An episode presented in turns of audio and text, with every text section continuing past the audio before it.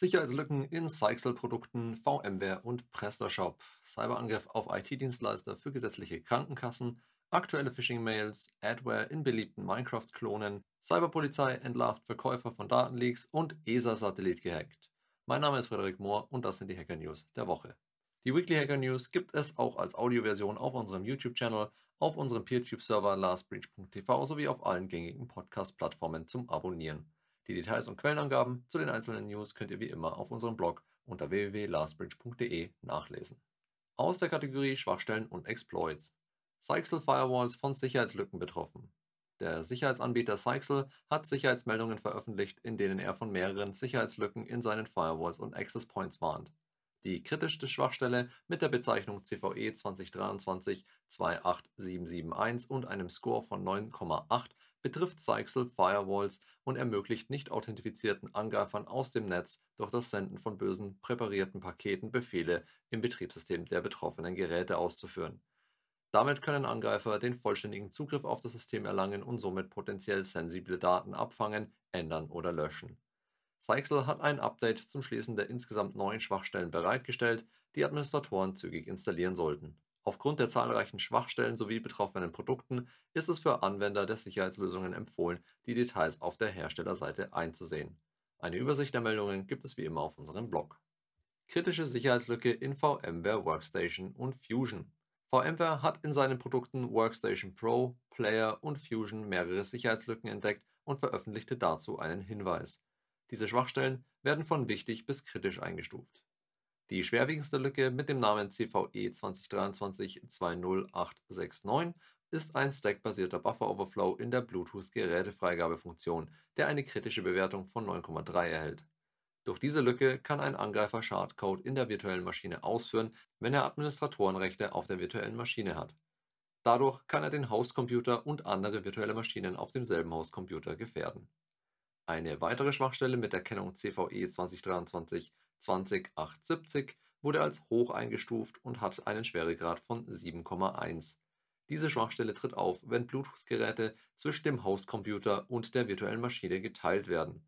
Dadurch kann ein Angreifer Informationen von außerhalb der virtuellen Maschine auslesen und somit den Hostcomputer und die virtuellen Maschinen darauf gefährden. Die beiden anderen Schwachstellen sind weniger schwerwiegend und haben niedrigere Schweregrade. VMware empfiehlt jedoch dringend, dass alle Benutzer von betroffenen VMware-Produkten ihre Software auf die neuesten Versionen aktualisieren. Sicherheitslücke in PrestaShop ermöglicht willkürliche Schreibanfragen. Eine kürzlich entdeckte Sicherheitslücke im PrestaShop, einem bekannten Open-Source E-Commerce-System, hat das Potenzial, böswillige Aktivitäten auf den betroffenen Websites zu ermöglichen. Die Schwachstelle wurde am 25. April 2023 auf GitHub veröffentlicht und trägt die Kennzeichnung CVE 2023-30839. Sie wird mit einem Schweregrad von 9,9 bewertet, also nur ganz knapp unter dem Maximum. Anhand der Sicherheitslücke können Backoffice-Benutzer ohne die entsprechenden Rechte auf die Datenbank zugreifen und Schreib- sowie Löschvorgänge durchführen. PrestaShop hat inzwischen Patches für die betroffenen Versionen veröffentlicht, welche die Sicherheitslücken beheben. PrestaShop 8.0.4 und 1.7.8.9 sind mit dem Patch versehen worden und sollten so bald wie möglich aktualisiert werden, um das Risiko von Angriffen zu minimieren. Aus der Kategorie Hackergruppen und Kampagnen. Cyberangriff auf IT-Dienstleister für gesetzliche Krankenkassen. Bitmark, ein IT-Dienstleister für gesetzliche Krankenkassen in Deutschland, hat eine Cyberattacke entdeckt und daraufhin seine Kunden und internen Systeme vorübergehend vom Netz genommen. Das Unternehmen betont, dass nach aktuellem Kenntnisstand bisher keine Datenabflüsse bei ihnen, ihren Kunden oder Versicherten festgestellt wurden und dass die in der elektronischen Patientenakte hinterlegten Daten nicht gefährdet waren. Allerdings gibt es erhebliche Einschränkungen im Tagesgeschäft, insbesondere in Bezug auf die Betreuung der Versicherten, die auch den Datenaustausch beeinträchtigen können. Bitmark arbeitet an der Wiederherstellung der Systeme und erhält Unterstützung von internen und externen Sicherheitsexperten. Obwohl das Unternehmen schrittweise einzelne Services wieder verfügbar macht, bestehen weiterhin erhebliche Einschränkungen. Neue Informationen werden auf der temporären Webseite des Unternehmens veröffentlicht. An dieser Stelle eine kurze Info in eigener Sache. Die Weekly Hacker News werden durch unsere Dienstleistungen und natürlich durch unsere Online-Sicherheitsschulung für Mitarbeiter finanziert. Wenn du wissen willst, ob dein Netzwerk einem Angriff statthält, welche Schwachstellen du noch schließen solltest oder deine Mitarbeiter zum Thema Sicherheit abholen möchtest, dann schau am besten auf unserer Webseite unter www.lastbridge.de vorbei oder schreib uns direkt an kontakt@lastbridge.de. Wir freuen uns auf dich, aber jetzt zurück zu den News. Verbraucherschutzzentrale warnt vor Phishing. Die Verbraucherschutzzentrale warnt regelmäßig vor aktuellen Phishing-Attacken. Aktuell sind sechs neue Angriffe im Umlauf. Die Kunden der Onlinebank N26 wurden in einer Phishing-Mail aufgefordert, ihre persönlichen Daten zu aktualisieren, um eingeschränkte Kontofunktionen wiederherzustellen. Ebenso wurden Phishing-Mails an die Kundschaft der VR-Bank mit dem Betreff Warnung, neues Update für Ihr Konto nicht aktiviert versendet. Außerdem gab es vermehrt Phishing-Mails, die sich an Netflix-Kunden richteten und behaupten, dass es ein Problem mit der Rechnungsstellung gab.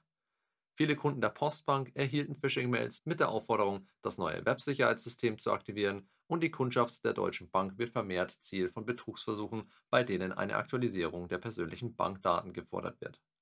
In einer neuen Betrugsmasche versuchen Betrüger, an die Daten von Sparkassenkunden zu gelangen, indem sie behaupten, dass eine Umstellung des Sicherheitsverfahrens notwendig sei.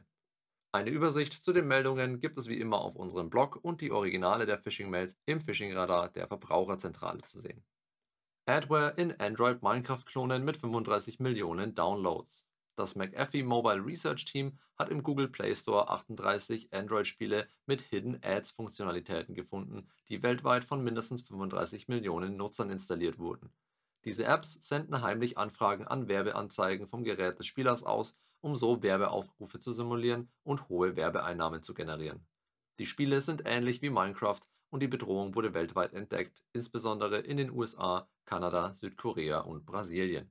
Obwohl Google die Apps aus dem Play Store entfernt hat, bleiben Spiele dieser Art ein beliebtes Ziel für Malware-Entwickler und die Verbreitung von Hidden Ads in Gaming-Apps ein ernstes Problem. Benutzern und gerade bei Spielen natürlich auch Eltern wird empfohlen, jegliche Apps zu prüfen, bevor diese installiert werden. Zum einen helfen Bewertungen in manchen Fällen, solche Vorgehensweisen aufzudecken, aber auch eine gezielte Suche nach bekannten Problemen oder Beschwerden zu Apps können Hinweise geben. Aus der Kategorie Wirtschaft, Politik und Kultur. Cyberpolizei entlarvt Verkäufer von Datenbanken mit persönlichen Daten. Die ukrainische Cyberpolizei hat gemeinsam mit der Staatsanwaltschaft einen Straftäter entlarvt, der im Telegram Messenger persönliche Daten von mehr als 300 Millionen Menschen aus verschiedenen Ländern verkaufte. Der Täter wurde festgenommen, nachdem er bei einer Durchsuchung die Handlungen der Strafverfolgungsbeamten behinderte und einem Polizisten körperliche Verletzungen zufügte der Mann war Administrator von geschlossenen Gruppen und Kanälen im Telegram Messenger und verkaufte unter anderem Passdaten, Steuerzahlernummern, Geburtsurkunden, Führerscheine und Bankkontoinformationen. Die Datenbanken enthielten personenbezogene Daten von Bürgern der Ukraine und EU-Ländern. Der Angeklagte verlangte je nach Umfang der Daten zwischen 500 und 2000 Dollar. Es wurde vorläufig festgestellt, dass es sich bei den Käufern auch um russische Bürger handelte bei der Durchsuchung wurden Mobiltelefone, Festplatten, SIM-Karten, Computer und Serverausrüstung beschlagnahmt, auf denen die Cyberpolizei eingeschränkte Datenbanken fand. Die Herkunft dieser Datenbanken wird derzeit noch ermittelt. Der Beschuldigte wurde festgenommen und in einer vorübergehenden Haftanstalt untergebracht. ESA-Satellit gehackt. Die Europäische Weltraumorganisation ESA hat eine Übung namens SciSat veranstaltet, die sich mit der Cybersicherheit in der Raumfahrtindustrie befasst. In dieser Übung wurde die Übernahme der Kontrolle über einen Demonstrations-Nanosatelliten namens OPSAT simuliert, um Schwachstellen im System zu identifizieren und zu beheben. Thales, ein Cybersicherheitsunternehmen, nahm an der Übung teil und übernahm die Kontrolle über den Satelliten, indem es bösartigen Code in die Systeme einschleuste. Die Ergebnisse dieser Übung werden genutzt, um die Sicherheit des Satelliten und seiner Anwendungen zu erhöhen und die Cyberresilienz von Raumfahrtsystemen zu verbessern das Ziel ist es, sensible Daten zu schützen und den langfristigen Erfolg von Raumfahrtprogrammen zu unterstützen. Das war's für diese Woche. Die Weekly Hacker News gibt es als monatlichen Newsletter auf unserem YouTube-Channel oder als reine Audioversion auf rss.com sowie diversen Podcast-Plattformen zum Abonnieren. Danke fürs Zuhören und bis zum nächsten Mal. Stay safe.